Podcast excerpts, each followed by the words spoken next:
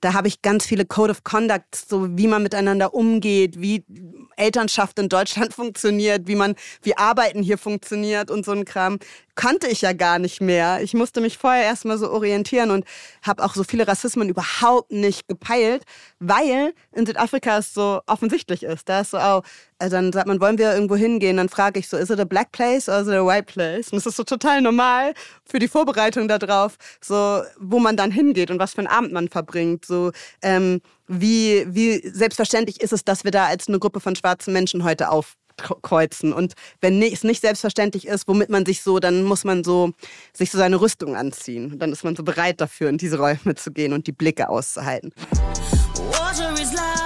Aktivismus, Ehrenamt, soziales Engagement. Was versteckt sich eigentlich dahinter? Und wer engagiert sich hier eigentlich für was? Willkommen bei Viva la Social, dem Podcast von Viva Con Agua. Wir sind Micha Fritz und Sophia Burgert und sprechen hier mit unterschiedlichen Persönlichkeiten über ihre Beweggründe für soziales Engagement. Gemeinsam wollen wir herausfinden, warum es in der heutigen Zeit überhaupt so wichtig ist, sich zu engagieren und was kann Engagement überhaupt bewirken. Viel Spaß beim Zuhören.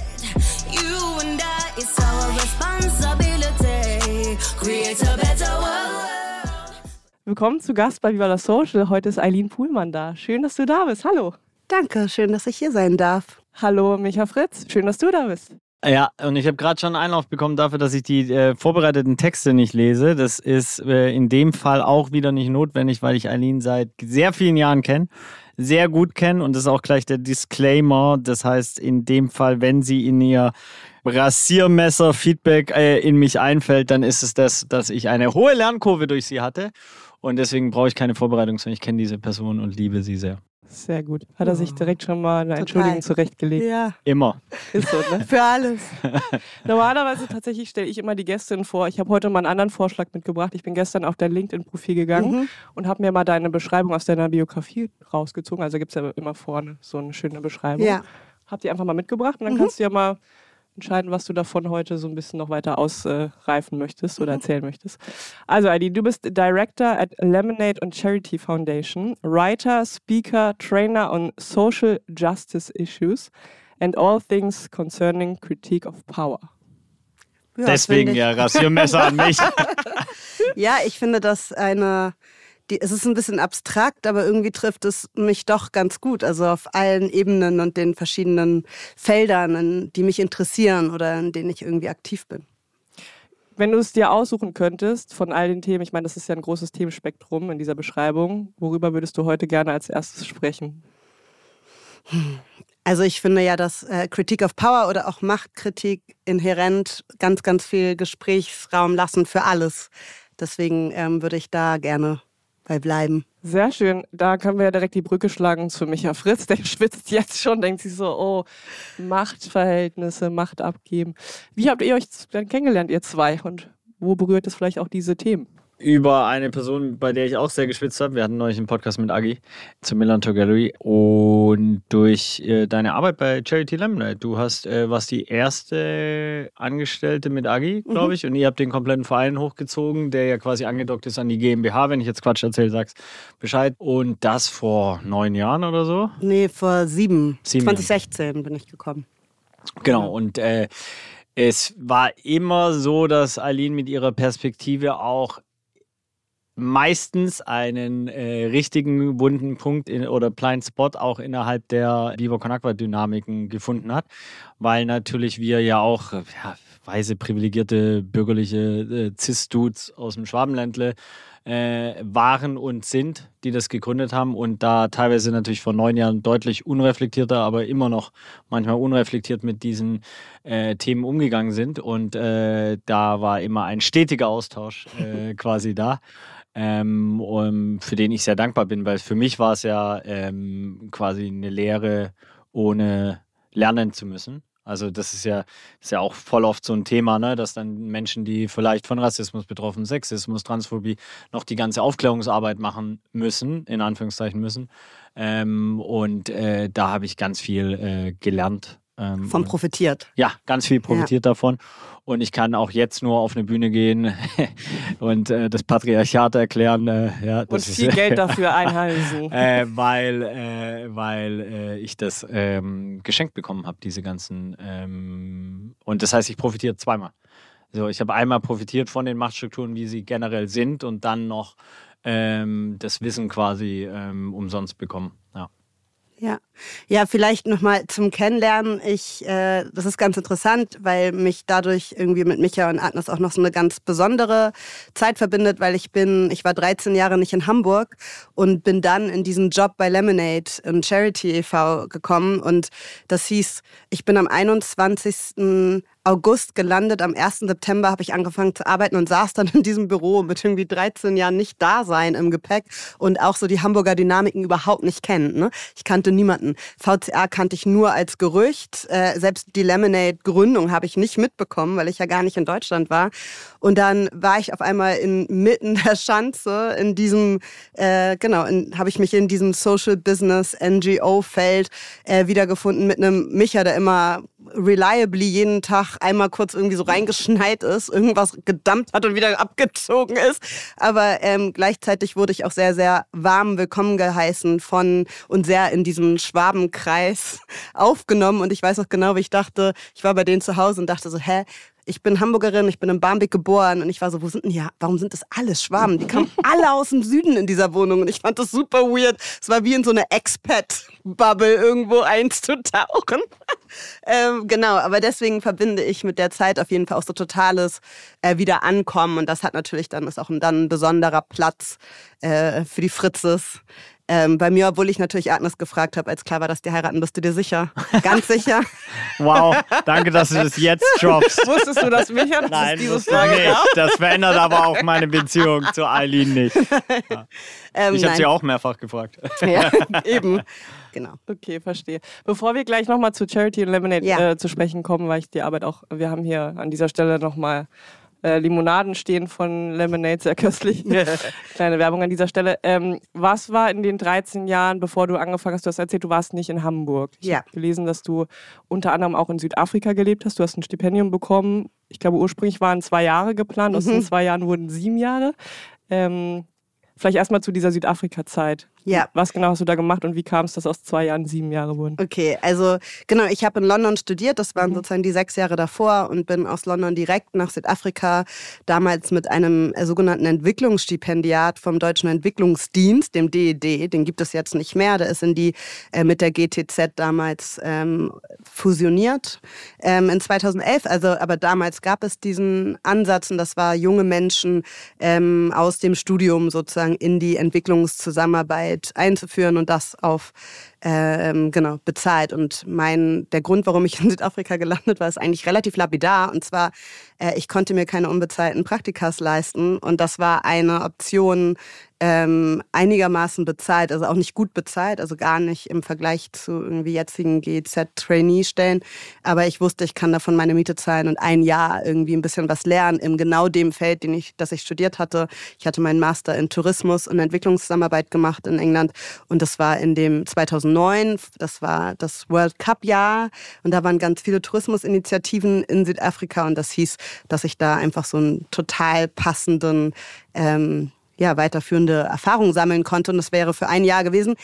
Mein Vater kommt aus Ghana. Ich habe mich in meinem Studium ausschließlich mit Ost- und, Süd und Westafrika befasst. Südafrika war nie auf meinem Radar. Ich bin da wirklich einfach nur so gelandet. Und ähm, muss gestehen, dass ich nach dem ersten Jahr auch nicht überzeugt war. Ich war so, okay, das ist, this is a weird place.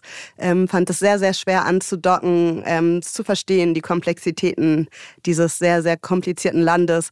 Ähm, und habe dann aber innerhalb des ersten Jahres schon einen weiterführenden Zweijahresvertrag angeboten bekommen. Und ich wusste, jetzt kann ich ein bisschen was verdienen und meine ganzen Kredite abzahlen. Ich hatte eine Auslands-BAföG, meinen Studienkredit für meine Masterstudiengewinn. Also es war wirklich eher so aus so einem Need und nicht dass ich dachte, okay, dann bleibe ich jetzt hier und gebe dem nochmal eine Chance, auch in eine größere Stadt ziehend. Ähm, genau, und dann war ich zwei Jahre da und ich mache es mir schon dann, wo ich bin, gemütlich und kreiere mir so mein Zuhause. Und das habe ich da dann halt auch gemacht. Nach vier Jahren war ich schwanger und dann hatte ich ein Baby und dann war ich so, ah, jetzt irgendwo anders und habe ich auch keine Lust. Und da, so wurden daraus halt sieben Jahre. Wow. Genau. Krass lange Zeit. Inwiefern hat denn die Zeit auch so, also du sprichst in deiner Arbeit ja auch viel über deine eigene Rassismuserfahrung, Mhm. die, die deine Tochter leider machen musste, ähm, aber auch so zu Themen Identitätsfindung, kulturelle Aneignung. Inwiefern hat dich denn die Zeit in Südafrika dahingehend auch geprägt? Ja, das Interessante ist natürlich, und das finde ich sehr, sehr spannend, dass äh, in England oder auch in Südafrika ähm, Rassismus natürlich ein super präsentes Thema ist, aber ich natürlich, wenn du nicht von zu Hause bist, immer einen bestimmten Abstand dazu hast, als ja, ich bin ja deutsch. Ne?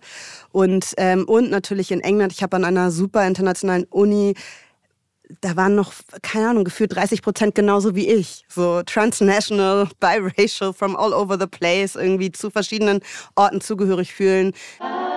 Transnational Biracial, was genau bedeutet das oder versteckt sich dahinter? Als transnational werden Merkmale und Prozesse bezeichnet, die über die staatlichen Grenzen von Nationen hinausgehen bzw. durch diese hindurch diffundieren. Und biracial bezieht sich auf einen Begriff, der zwei unterschiedliche ethnische Volksgruppen miteinander vereint. Klingt im Englischen übrigens sehr viel besser als im Deutschen. Da wäre das sowas wie gemischtrassig. Und oft wird biracial genutzt im Kontext von Menschen, die zum Beispiel einen schwarzen und einen weißen Elternteil haben. Da war das für mich nicht so ein großer Raum, also nicht so viel Raum eingenommen. In Südafrika ist Rassismus ja sehr overt, also sehr offensichtlich ähm, und sehr viel Teil auch des Alltags und des Gespräches. Ähm, und aber Südaf aber sehr ben sehr fokussiert auf den südafrikanischen Kontext. Da konnte ich das auch anprangern und ich konnte mich auch total gut ähm, irgendwie solidarisieren und gleichzeitig war es aber nicht zu Hause. Ich hatte immer noch Deutsch-Privilege Mhm. letztendlich. Ich musste mich zwar outen ähm, und es gab Räume, zu denen ich auch nicht, an die ich auch nicht gegangen bin, ähm, was ganz interessant war für meine weißen deutschen Kolleginnen, weil die das gar nicht gepeilt haben. Die waren so, hä, wenn ich so äh, in so eine Sportsbar, wo nur Afrikaner rumhängen, habe ich keinen Bock zu gehen. Und immer so, hä, warum nicht? Naja, weil du gehst da rein und alle Köpfe drehen sich um, weil es gibt ja un, du, es gibt unwritten laws. Also es gibt Orte, an denen gehst du einfach nicht, obwohl du es natürlich dürftest, aber du gehst nicht, weil es ganz schwer auszuhalten ist. Und das haben die oft nicht verstanden, glaube ich. Oder auch, äh, ich erinnere mich sehr doll an das Gefühl, dass mir vermittelt wird, dass ich übertreibe. So mit dem Benennen davon. Und ähm, genau, also es hat auf jeden Fall er jetzt dann im Nachhinein, als ich dann wieder hier war, rückwirkend ganz viel mit mir gemacht. Also als ich da war, war es mir, ich hatte sehr auch radikale Freundinnen und ähm, schwarze Südafrikanerinnen, von denen ich sehr viel gelernt habe und, und halt das mir nicht so gemütlich machen kann in meinem Privileg. Also das schaffe ich, kann ich gar nicht. Also ich nehme diese Themen mit nach Hause, ich träume davon nicht. Ne? Also es ist so, ich bin nicht so gut da drin zu, ähm, wie sagt man das auf Deutsch, so compat compartmentalizing, also so in so Boxen das zu tun, sondern für mich ist das dann immer präsent. Compartmentalizing, okay, da musste ich selber noch mal kurz nachgucken, bedeutet nichts anderes als etwas in verschiedene Sektionen zu unterteilen oder eben auch in Boxen zu tun, wie Eileen es auch schon im Podcast selber erklärt und kommt vom englischen Begriff to compart, also in einzelne Teile aufsplitten. Und das hatte ich da auch schon, weil es ja eine tiefe Ungerechtigkeit ist, eine inhärente historische Ungerechtigkeit. Und die konnte ich sehr schlecht aushalten. Ich fand jeden Tag, an dem ich an einem Township vorbeigefahren bin, schwer. So, ich war nicht so, ach, das ist jetzt so normal. Ich fand das nie normal. Und ähm, dementsprechend jetzt rückwirkend war das schon auch eine ganz schön schwere Zeit. Ich hatte ein total gutes Leben. Ich hatte ganz viele Privilegien, von denen ich jetzt träumen könnte, einfach aufgrund dessen, dass ich einen Euro verdient habe und ne, in so einer internationalen Organisation angedockt war. Und gleichzeitig habe ich aber irgendwie meine Empathie nicht verloren. Was, glaube ich, sehr schnell passiert. Und ich kann es auch nachvollziehen, dass das so ein psychologischer Protect, also so ein, so ein Schutzmechanismus ist, sonst würde man ja jeden Tag weinen. Ne? Ja, klar. Ähm, genau, also es waren schon, hat mich auf jeden Fall sehr doll geprägt, aber während ich jetzt im Rückwirkend irgendwie noch fast viel mehr, als als ich da war. Voll spannend, weil ich auch irgendwo, glaube ich, gelesen habe, dass jetzt, also das hast du ja jetzt auch gerade beschrieben, dass sich sozusagen diese Zeit ein bisschen auch vorbereitet hat auf deine Arbeit, die du jetzt machst sozusagen, aber dass du vielleicht hier auch im St. Pauli-Umfeld oder auch jetzt hier in Deutschland, wie auch immer, noch krassere Erfahrungen gemacht hast mit dem Thema kulturelle Aneignung, ähm, Identitätssuche oder halt auch einfach Rassismuserfahrung, wo ich mich irgendwie echt immer wieder auch frage, so, what the fuck? Also leben wir hier in einer harten Bubble und denken, wir laufen durch St. Pauli und es existiert hier nicht. Mhm. Ja, ich finde es irgendwie, also hat mich dann doch echt nochmal auch ja, zum Nachdenken angeregt als ich darüber gelesen habe. Ja, also ich glaube tatsächlich, dass für mich der Aufprall dann so hart war, weil ich ja in einer vermeintlichen Bubble bin, in der du so erwartest, ach, St. Pauli, da passiert mir nichts, so ein bisschen. Mhm. Also es ist so, ich bin, es ist ein, dieser Stadtteil hat natürlich die härteste Gentry-Welle äh, mitgemacht. Es ist nicht der Stadtteil, den ich kenne, noch als ich als Kind und Jugendliche in Hamburg aufgewachsen bin.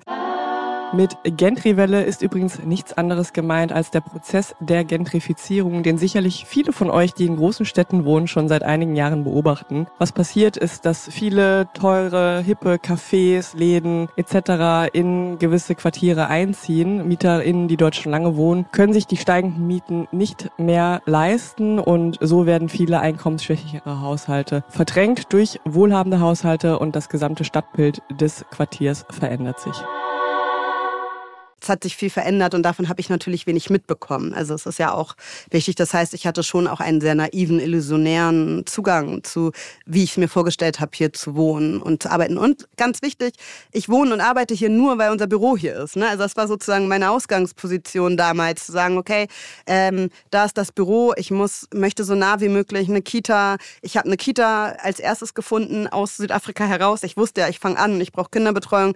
Hab, äh, dann war es die, ich wusste noch nicht, wo ich wohne und deswegen bin ich vom Arbeitsplatz ausgegangen. Habe gesagt, okay, dann brauche ich Kinderbetreuung. Wenn sie nah an der Arbeit ist, dann reicht es auch schon, weil ich dann hin und abholen kann, selbst wenn ich noch nicht weiß, wo wir dann wohnen. Und so wurde es halt diese Kita auf St. Pauli. Und, ähm, und dann habe ich eine Wohnung einen Kilometer weiter gefunden durch Netzwerk, weil so funktioniert Hamburg halt. Ähm, und so bin ich in dieser Bubble überhaupt gelandet. Wäre das Büro im Barmbek ja, oder irgendwo anders, dann säße ich hier vielleicht gar nicht. Also dann hätten, wären meine Erfahrungen natürlich irgendwie auch anders gewesen. Es ist irgendwie schon auch alles Zufall. Und jetzt bin ich aber natürlich total zu Hause hier. Ähm, ich bin alleinerziehend, bedeutet, diese logistische Nähe macht es mir überhaupt möglich, so zu arbeiten und teilzuhaben und teilzunehmen, wie ich es konnte in den letzten Jahren. Ähm, Genau. Und ich glaube, was dann so verletzend war, um auf die Ursprungsfrage zurückzukommen, ist, dass es natürlich, wenn mir irgendein, keine Ahnung, Georg in Barmbek, HSV-Fan, whatever, ich will jetzt hier gar nicht das war. Das ist okay. Ja, okay das lieben wir. Whatever, also so, keine Ahnung, der Nachbar, der die ganze Zeit eh schlechte, rassistische Witze macht und denkt, sie sind lustig. Also wenn es mir bei dem begegnet, dann bin ich so, ja, okay.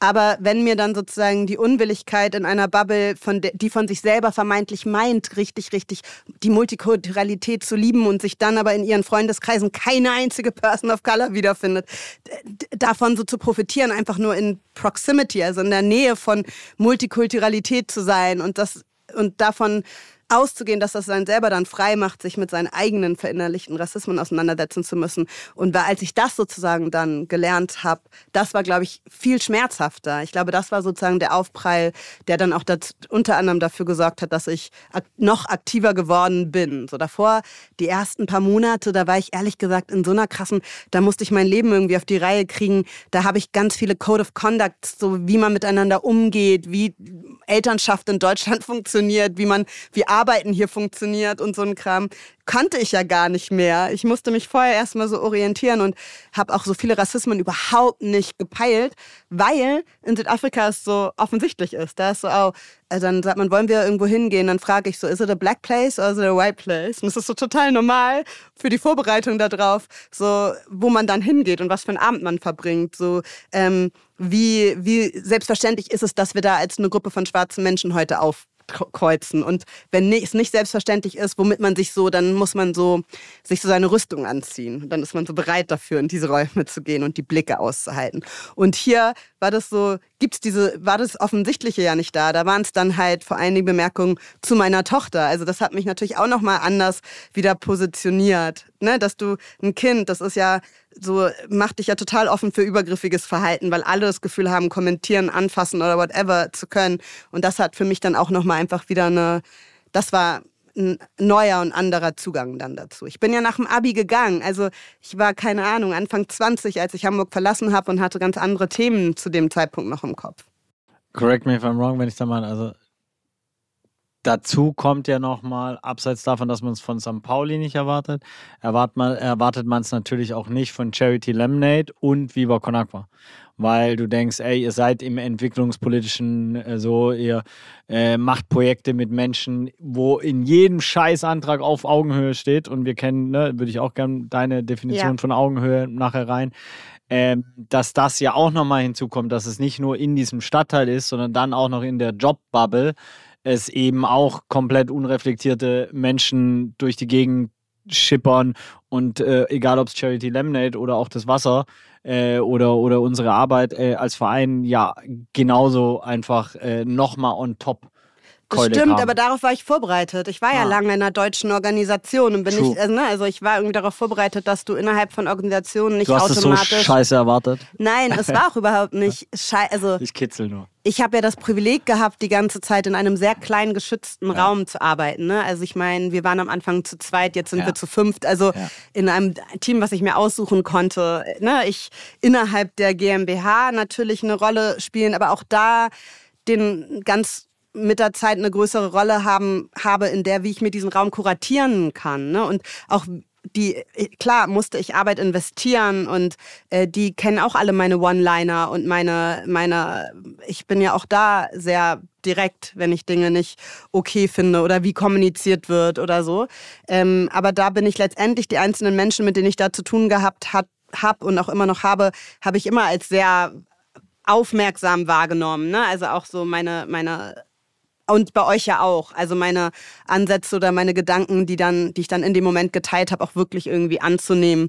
Und ich meine ganz lange, ich meine, ich habe ja auch ganz viel gelernt. Also es ist, glaube, das ist ganz wichtig. In diesen letzten sieben Jahren bin ich ja auch durch eine harte Universität gegangen. So, die Diskurse verändern sich ständig, sich selber in Relation zu diesen Diskursen zu sehen und zu platzieren.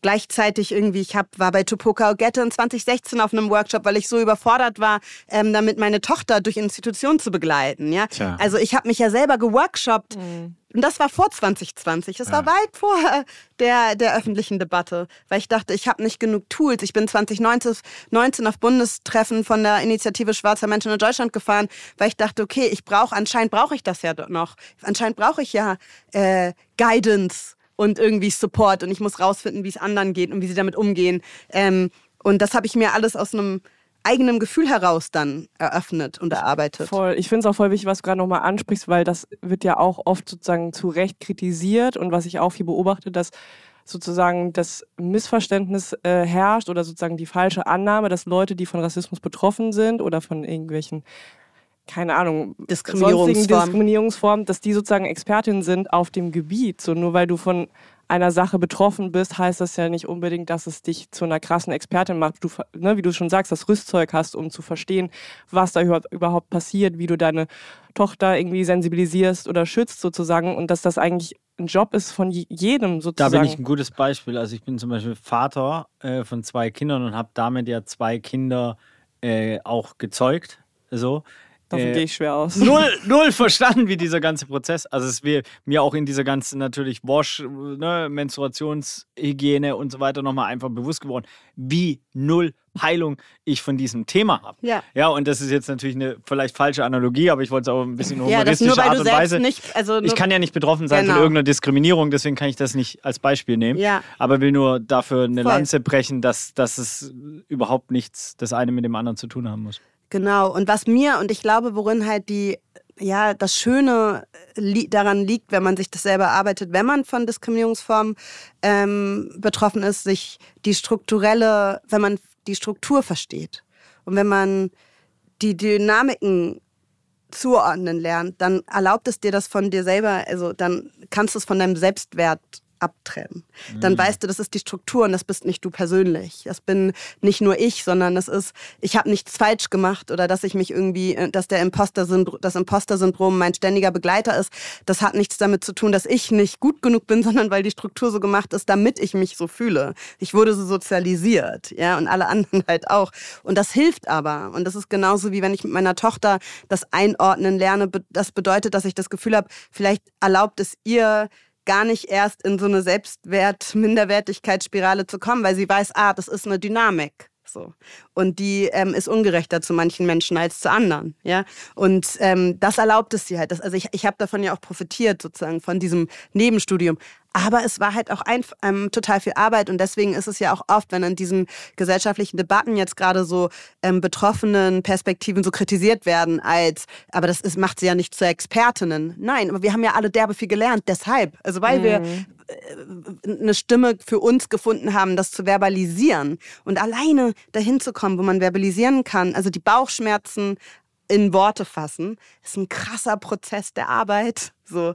Und ich glaube, das wird oft nicht gewürdigt. Das, ähm, und klar sind wir dann doch auch, die das schaffen, darüber zu sprechen, auch nur eine ähm, ganz kleine Minderheit an Repräsentanz von vielen Menschen, die gar keinen Zugang haben, entweder nicht zur deutschen Sprache oder ähm, zu äh, überhaupt zu Zugang zu diesem, zu dem Verständnis dieser Strukturen. Das ist ja auch letztendlich wieder eine, eine schon auch eine innerhalb der Marginalisierung ein Privileg, äh, überhaupt die Personen sein zu können, die eine, die die Stimme haben und dann natürlich auch in einer Gesellschaft, die letztendlich vor allen Dingen ne, bei racial schwarzen Menschen in Deutschland wesentlich größere Plattformen geben als darkskin schwarzen Menschen. Also auch innerhalb da drin äh, befindet sich ja Struktur und das sozusagen nach vollziehen zu können, einordnen zu können und auch sich selber da drin positionieren und platzieren zu können, ist ein total großer Schatz, wirklich, weil er einem dieses, diese sehr, sehr äh, komplizierte Gesellschaft ähm, zugänglich macht.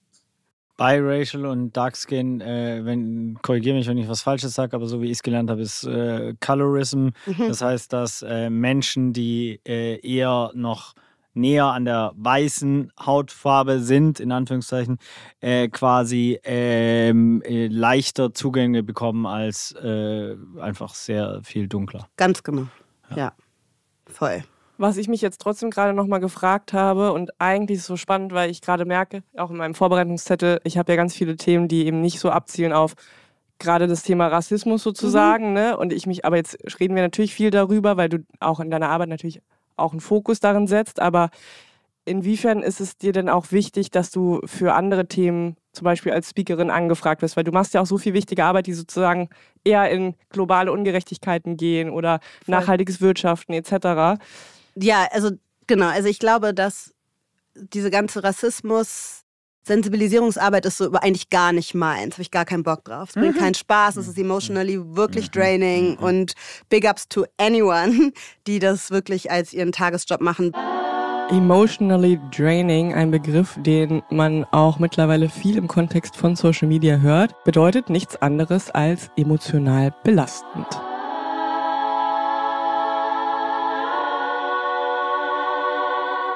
Weil ich habe den Fehler gemacht, dass ich immer mal wieder Ja sage und dann an einem Wochenende einen Workshop mache und Montag dann zur Arbeit gehe und eigentlich brauchst du eine Woche Pause und irgendwie Achtsamkeit für dich selber und den Raum habe ich gar nicht. Ne?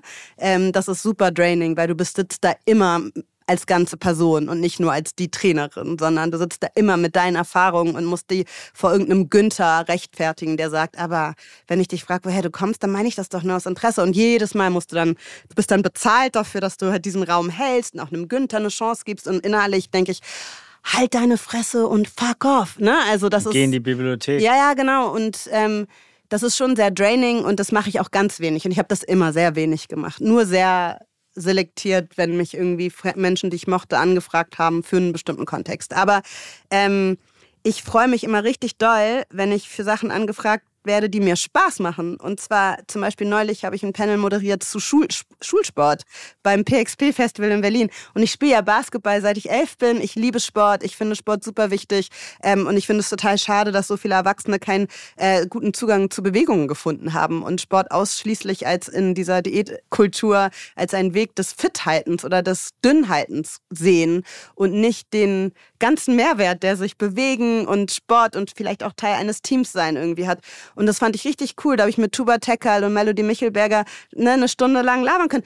Das ist richtig, sowas bringt mir richtig doll Spaß und das ist voll, ich habe auf jeden Fall einen größeren Fokus auf so Joy, also Dinge, die mir Spaß machen. Und auch da drin gibt es strukturelle Ungerechtigkeiten, aber irgendwie weg von der Schwere ist mir auf jeden Fall derbe total wichtig geworden. Aber immer mal wieder ähm, bin ich auch bereit, irgendwie meine Ressourcen und natürlich bin ich nicht mehr, ich mache nichts mehr unbezahlt. Ich glaube, das ist irgendwie auch äh, total wichtig, so ich ähm, schon den Aufwand und den, die emotional Labor jetzt irgendwie schon auch nochmal anders kompensiert sein muss, damit ich mir meine, meinen Raum nehme und dann habe ich so die Wahl, mich dazu zu entscheiden oder halt auch nicht. Der Begriff Emotional Labor, den man eigentlich eher so im Englischen benutzt, im Deutschen wäre das sowas wie Emotionsarbeit, klingt ein wenig sperrig. Dieser Begriff bezieht sich tatsächlich auf die konkrete Arbeit in Bezug auf Beziehungen beziehungsweise diese emotionale Arbeit. Also stellt euch vor, ihr investiert sehr, sehr viel Arbeit in die Beziehung mit eurem Partner, eurer Partnerin oder eben für das konkrete Dasein eurer Kinder. Wenn sie eben Probleme haben, all das versteht man unter Emotional Labor. Aber ähm, schon nochmal anders Entscheidungen treffe, wozu ich jetzt Ja sage. Aber ja, es gibt eine große Bandbreite. Bandbreite. Ich äh, spreche sehr, sehr gerne über meine Arbeit ähm, und auch nicht immer nur ausschließlich im Kontext von Schwere und Ungleichheit, sondern auch einfach in der Realität, dass ich das Privileg habe, immer in all den Ländern, wo wir arbeiten, immer mich mit krassen Visionärinnen treffen zu können. Also mein Job ist ja eigentlich 40 Stunden die Woche verbringe ich eigentlich damit, ähm, Menschen, die geile Ideen haben, ja, das zu ermöglichen letztendlich. Und das ist halt voll cool. Und das ja in Regionen, die strukturell so benachteiligt sind, wo du denkst, okay, die hätten alle hätten eigentlich voll Grund, so total niedergeschlagen irgendwie zu sitzen und zu warten, weil der nächste Monsun kommt auf jeden Fall aber ich treffe mich halt immer mit Menschen, die schon, die eine Idee haben. Also irgendwie eine Idee und eine, schon eine Lösung in irgendeiner Form ausprobieren wollen. Und deswegen ist da drin halt eigentlich auch voll viel Positivität, ähm, die genau, ohne die strukturellen Missstände und Problematiken zu verherrlichen. Aber ich treffe innerhalb dieses sehr realen Ungleichheitsverhältnisses immer Menschen, die so Visionen haben. Und das ist für mich auf jeden Fall immer noch der Grund, warum ich das auch immer noch mache. Jetzt sprichst du ja schon konkret sehr gut über die Arbeit bei ja. Lemonade und Charity. Vielleicht noch mal kurz für Leute, die ja noch nie eine Limo von euch getrunken mhm. haben, was ich irgendwie hart challenge Selbst würde. Beyoncé hat eine getrunken. was es mit Beyoncé äh, aus sich hat, darüber sprechen wir vielleicht gleich auch nochmal. Ähm, Klar aber, ist ja auch der Aufhänger von der ganzen Folge. Stimmt. so funktionieren Eigentlich ist auch nur eine Einladung für Beyoncé, wenn du ja, zuhörst ja, ja, und fließend Deutsch sprichst mittlerweile. Kommt doch zu uns. Ähm, nein, was... Ähm, was, was für ein Verein seid ihr? Was macht mhm. ihr? Okay, also der Lemonade and Charity e.V. Ähm, ist ein Verein, der Teil des Social Business Konstrukts ähm, von der Lemonade and Charity GmbH mit angedacht war. Ähm, 5 Cent pro verkaufter Flasche gehen an den Verein in Form von Sponsoring. Ähm, Lemonade and Charity sind äh, Limonade, Fairtrade und Bio-Limonade und Eistees. Ähm, wir als Verein ähm, arbeiten in den Anbauländern oder Anbauregionen ähm, der Zutaten dieser Getränke und das ist sozusagen unsere, ja, so the red, the, the red thread, also der sich da, der rote Faden, der sich da so durchzieht. Ähm, und wir arbeiten aber immer mit zivilgesellschaftlichen Organisationen in diesen Regionen. Also die können sich bei uns auf Förderung bewerben, immer im Kontext von wirtschaftlicher, also Economic Inclusion, Wirtschaft, wirtschaftlicher Teilhabe als so Aufhänger.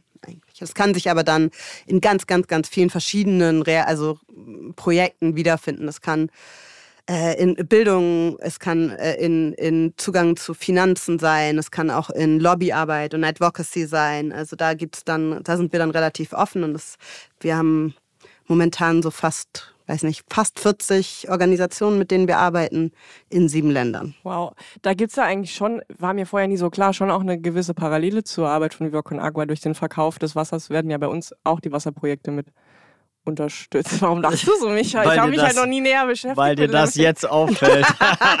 guten Morgen. So, ja, guten Morgen, nach 15 Jahren. Ich meine, ja, die Parallele fängt ja schon auch äh, sowohl mit der äh, privilegierten Gründerriege äh, an, als aber auch mit äh, ähnlicher Zeitpunkt. Also es war, ne, und ja. dann auch Hamburg. Genau. Äh, muss man ganz klar sagen, was, was ja für die Getränkeindustrie schon äh, elementar äh, Vorteils, Standortvorteil ist, so, ne? Bionade groß geworden, Fritz Cola, Lemonade, Viva Con Agua und so weiter. Und ganz klar, sowohl Lemonade als auch Viva Con Agua waren da absolute Vorreiter, ohne es zu wissen.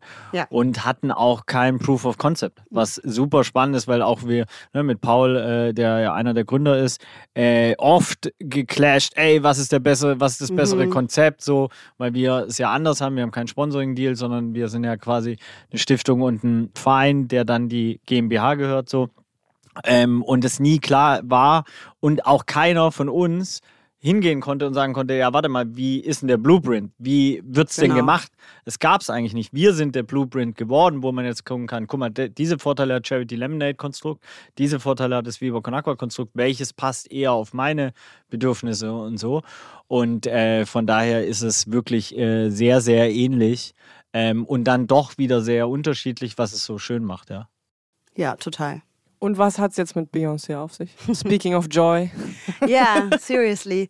Ähm, genau, ich hatte, tatsächlich hat mir jemand auf Instagram einen Screenshot geschickt von Yvette Noël Schurer und die ist ähm, die PR-Frau von Beyoncé und die war in Marseille, die sind ja auch gerade auf Europatour und ähm, hat die in einem kleinen veganen, in einer kleinen veganen Bäckerei in Marseille hat sie die äh, Lemonade Maracuja und Ingwer gefunden und getrunken und das fand sie so toll, dass sie darüber sogar einen Post gemacht hat. Ähm, und diese Person hat mir halt so einen Screenshot geschickt und meinte, hey, das sind doch eure Limos und das sind ja nicht meine, ich bin beim Verein, aber ne, die Lemonades ähm, guck mal, das ist die PR-Frau. Ich kannte sie gar nicht. Ich wusste, I didn't know she existed. Und ähm, bin dann damit, ich dachte so, hm, bin damit rüber so zum Social Media Team und meinte, hey, guck mal, und dann ähm, haben wir die geresearched und rausgefunden, dass die halt eine derbe krasse, die ist 60, die hat Prince gemanagt, die ist durch, also wirklich seit 25 Jahren über Destiny's Child begleitet sie. Ähm, Beyoncé, ihre Tochter ist die Programmmanagerin von der Be Good Foundation, die übrigens relativ ähnliche Arbeit macht wie mhm. wir. Mhm. Also es ist richtig, mhm. unsere Mission und Vision sind quasi identisch. Das wussten wir auch nicht. Dann hat das Social Media Team kommentiert an dem Post und meinte, weil sie hatte gesagt, Who am I? Drinking um, the freshest Ginger äh, out of a bottle oder so. Und dann äh, hat Lemonade und Charity als sozusagen Markenaccount kommentiert und gesagt, who you are. You're someone who's supporting not only a fair trade and organic drink, but also a foundation. Weißt du so? Und dann ist sie darauf total angesprungen und meinte, oh my God, I knew this was special. so American. Serious? I knew this was special. This brings tears to my eyes. Mark my words. Das könnt ihr noch nachgucken auf ihrem wow. Post. Ähm, und ich nur so, okay. Naja, was Ich hoffe, du hast es gescreenshottet ja, ja, und alles dir da. Und das, aufgehangen. das Spannende war dann, dass äh, der das Social Media Manager dann schlauerweise sie nochmal in einer DM angesprochen, äh, ähm, angeschrieben hat. Und wir haben dann letztendlich dem Team, dem, der ganzen Beyoncé-Crew, Lemonade und Charity halt ins Stadion ge, geliefert. Und ähm, dann hat sie uns später Screenshots, die waren noch in allen Kühlschränken. Da sind ja 500 Menschen mit wow. auf Tour, ne? Das muss man sich mal reinziehen, Wahnsinn. was da so für eine... Ähm, und äh, hat uns, hat dann der GmbH äh, noch 30 Tickets geschenkt am Ende. Ähm, das ist dabei rausgekommen und ich bin in Kontakt mit Mylan, mit der Tochter, ähm, um, wenn sie wieder da sind, die war so, sie meinte, hey, if you're ever in LA, we'll host you, come and we'll host you. Und ich so, alright, my dad lives in LA, let me go. und ähm, ja, also es war schon eine völlig absurde, Wahnsinn. von einem Moment auf den anderen sind 30 Lemonader zu Beyoncé gegangen. Ne? Also es war schon eine krasse Situation. Aber ja, good things happen. Und das so. Krasse ist ja das Leverage, dass so ein Kosmos, ich meine, du hast gerade gesagt, 500 Menschen arbeiten da, nur mal um das in Relation zu setzen, bei so einem Ärztekonzerts werden es 80 sein, 60. Also es ist nochmal einfach mal 6, mal 7. Es ist natürlich auch CO2, whatever. Also es hat auch the dark sides, es hat auch the structural sides, Klar. es hat all the business sides und so. Ähm, und trotzdem, so eine Person kann ja so ein Ding auf ein Leverage bringen, auf Möglichkeiten. Ja. Unvorstellbar. Voll. Und das war für mich, und das war auch ganz interessant, weil wir als Verein haben ja totale Privilegien und das ist, wir müssen ja gar keine Werbung machen, mhm. um unsere Gelder zu bekommen. Bedeutet, wir müssen. Ne, das wir Finanzamt müssen, Hamburg denkt darüber ja, wir anders. Müssen, wir müssen, in, wir müssen keine äh, traurigen äh, Kinder zeigen, um irgendwie ne, Spenden zu leveragen. Ja. Und das heißt, dass ich sozusagen da drin in, in diesem Brand-Gedanken gar nicht so gut drin bin. Also mhm. weil ich es gar nicht sein muss, klar. Äh, mit, mit meinen, wenn ich irgendwie auch über gesellschaftliche Missstände spreche und so weiter, hat das natürlich, ich bin immer Eileen von Lemonade. Das ist so egal. Die meisten Menschen differenzieren noch nicht mehr zwischen GmbH. Ich bin, ach, das ist doch diese Eileen von Lemonade, deswegen ist egal, wo ich bin, ist Lemonade auch irgendwie immer ein bisschen dabei.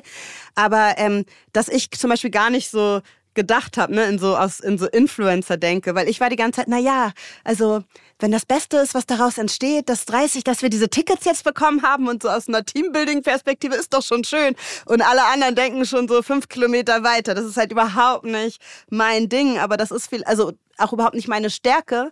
Aber meine Stärke ist es halt in dem Moment sozusagen irgendwie zu agieren und das Beste rauszuholen. Und auch diese äh, Noelle und ihre Tochter haben uns dann getroffen im Stadion, zu uns gekommen und wir haben uns halt unterhalten. Die waren total nett. Und das Gespräch habe ich dann halt geführt. Ne? Also das kann ich dann Besser wiederum. so auch.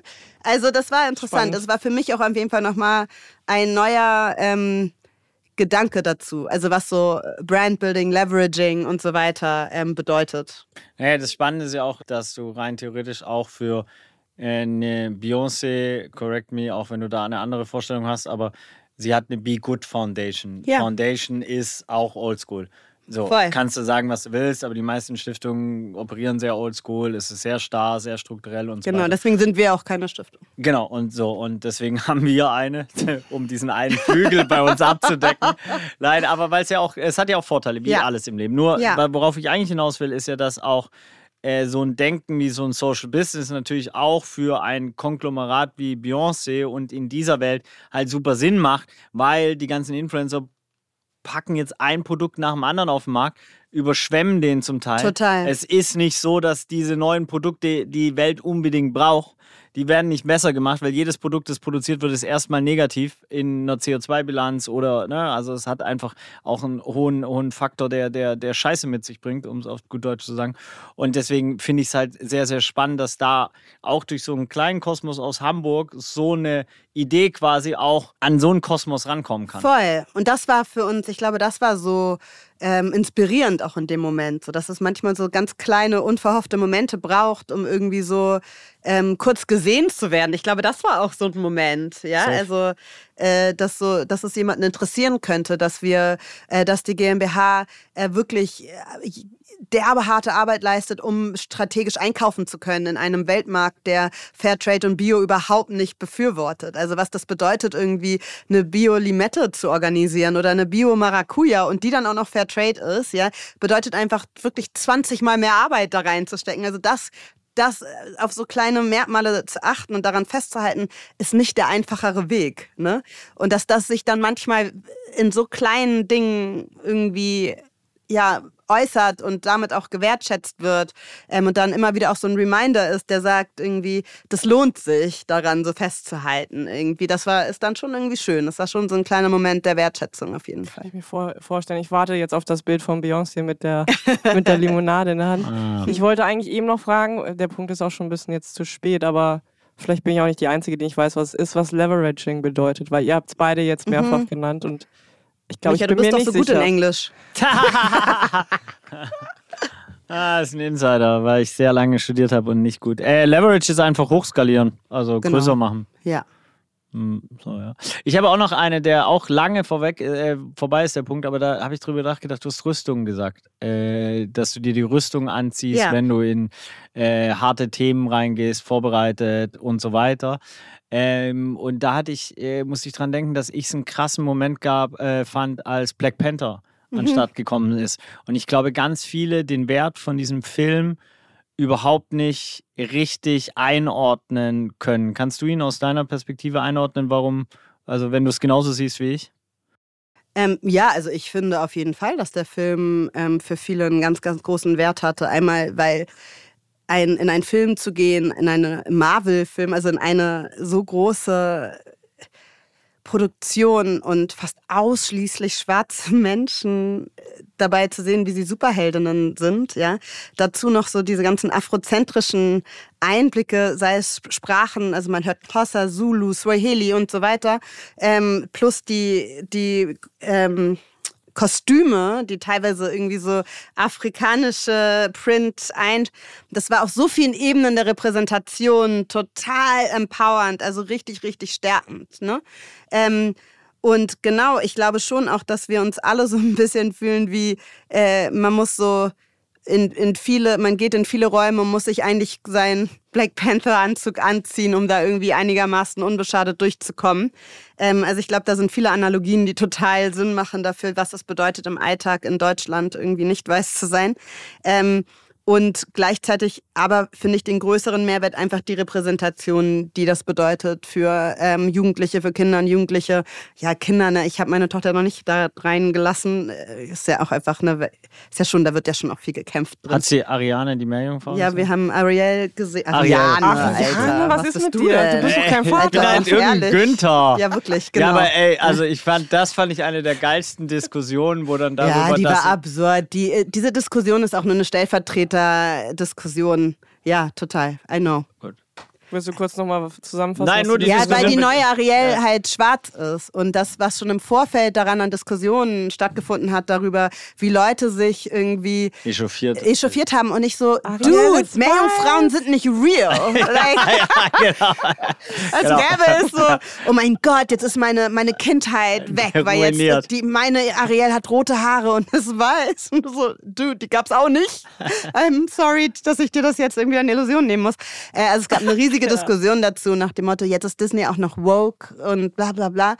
Ähm, aber ich war da und ich war da ähm, als Daya Kudua, ist eine Hamburger ähm, schwarze Schriftstellerin, die ganz viel mit Disney oft so Screenings organisiert und die hat im Studio ein ähm, Community Screening ähm, organisiert. Ich habe auch schon mit ihr zusammen den zweiten Black Panther Film geguckt. Und es ist schon ganz geil, in einem Kino nur mit schwarzen Menschen Black Panther oder halt auch nur mit schwarzen Kindern Ariel zu gucken. Ne? Das war so geil, also was das für eine Erfahrung ist. Also auch einfach because ähm, schwarze Menschen enjoyen solche Sachen halt anders. Das ist so Fakt. Es war so selbst bei Ariel, als dann die so eine Kampfszene mit, wie heißt sie, Griselda, nee.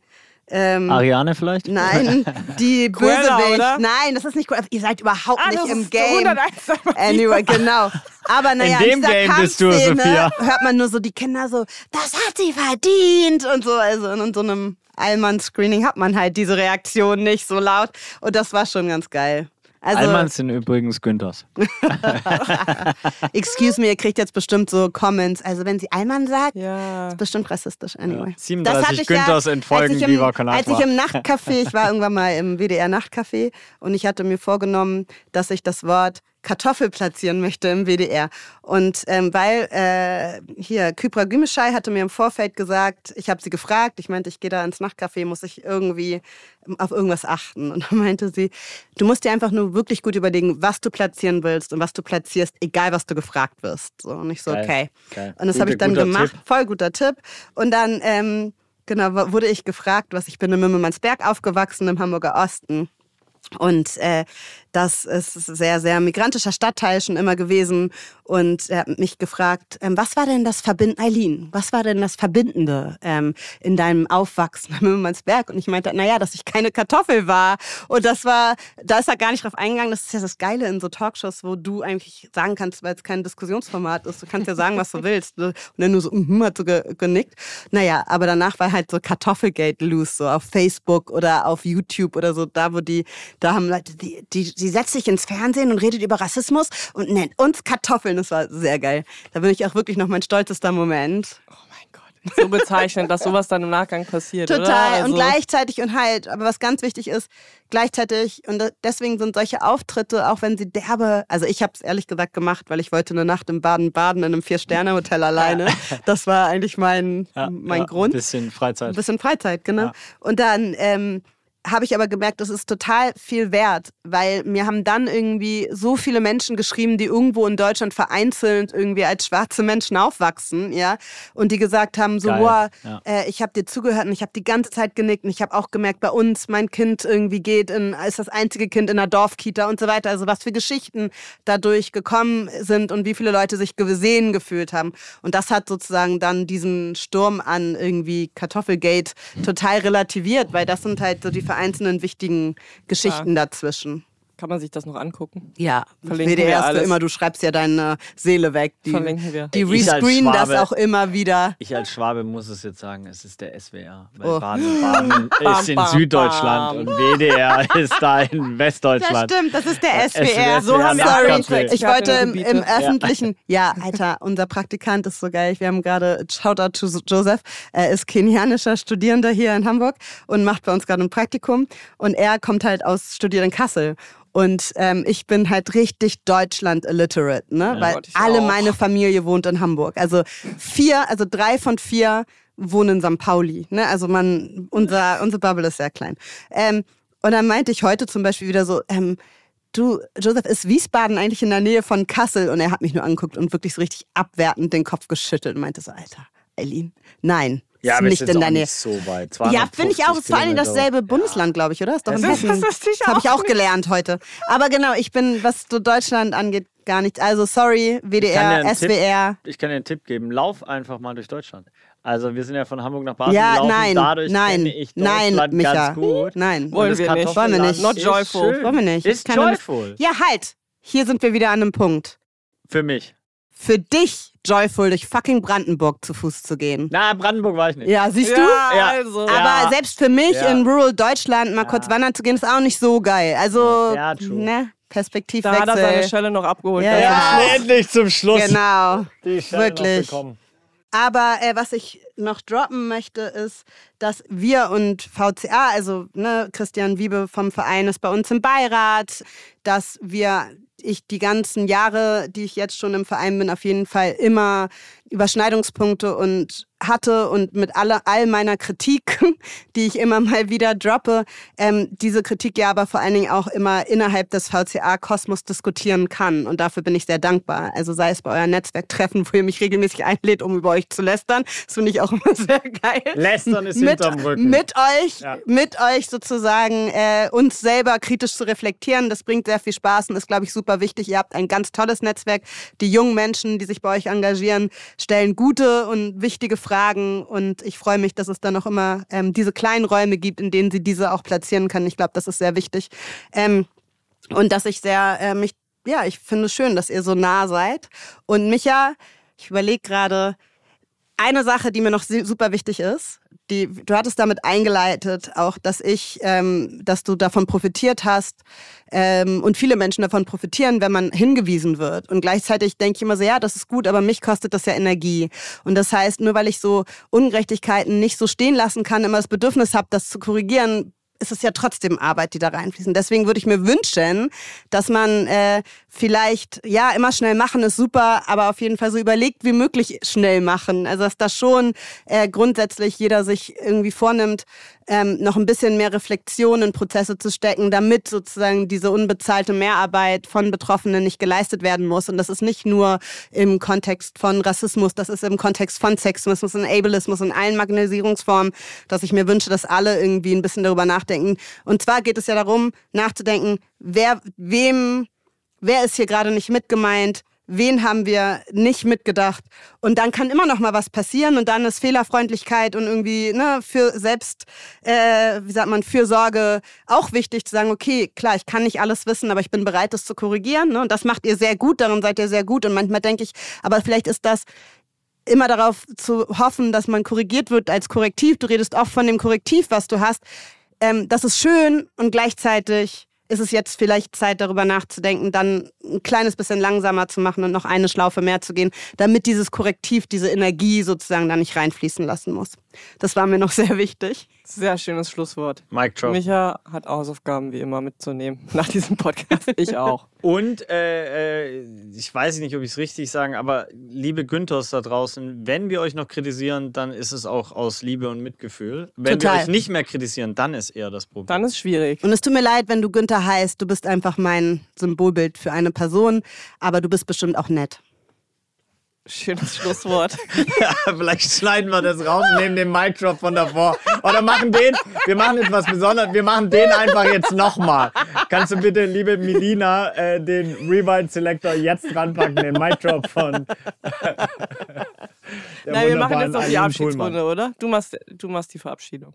Äh, Ich würde den Mic Drop jetzt hinpacken, genau jetzt. Welchen Mic Drop? Den, den sie gerade davor vor der Okay. Günther-Liebeserklärung. Okay. Ja. Aber wir Tschüss, haben uns halt Günther. nicht verabschiedet. Ciao, Günther. Okay, tschüss Günther. Wir hören uns hier wieder in zwei Wochen. Das ist unser größter Fan. Tschüss, schön, dass ich hier sein durfte. Danke dir. Vielen lieben Dank fürs Zuhören. Das war sie, die Folge mit der wunderbaren Eileen Kuhlmann. Ich glaube, das mit der Verabschiedung, das müssen wir an anderer Stelle nochmal üben. Ich hoffe, wie immer, euch hat die Folge gefallen. Ihr nehmt ein bisschen was mit, habt was Neues gelernt und heute würde ich tatsächlich gerne mit einem direkten Appell oder Wunsch an alle euch wenden, die gerade zuhören. Und zwar, wenn ihr uns hört und die Podcast-Folge mögt oder auch den Podcast feiert, dann lasst uns doch eine Bewertung da. Uns hilft das sehr, sehr viel. Das habe ich auch schon an anderer Stelle immer mal wieder gedroppt. Ihr könnt uns zum Beispiel bei Spotify eine Bewertung da lassen oder auch auf einem anderen Podcast-Player. Wir freuen uns wie immer, wenn ihr uns bei Instagram eine Message zuschickt, wenn ihr uns sagt, wenn ihr gerne als nächsten Gast im Podcast hören wollt. Und wir hören uns hier wieder in zwei Wochen. Bis dahin, macht's gut. Tschüss.